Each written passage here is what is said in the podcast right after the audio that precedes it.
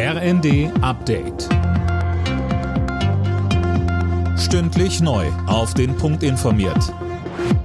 Ich bin Anna Löwer.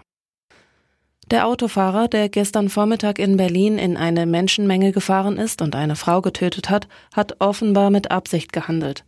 Berlins Innensenatorin Spranger schrieb am Abend bei Twitter, nach neuesten Informationen stellt sich das Geschehen als eine Amok-Tat eines psychisch beeinträchtigten Menschen dar.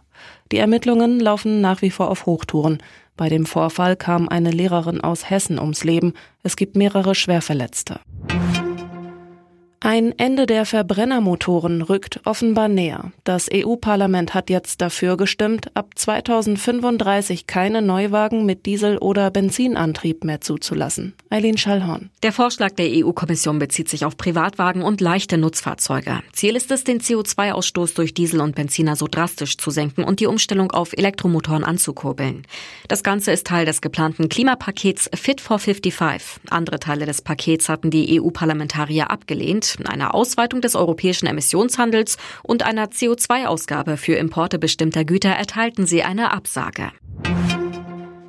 Bund und Länder sollen sich rechtzeitig und umfassend auf mögliche neue Corona-Wellen im Herbst und Winter vorbereiten. Das fordert der Corona-Expertenrat der Bundesregierung.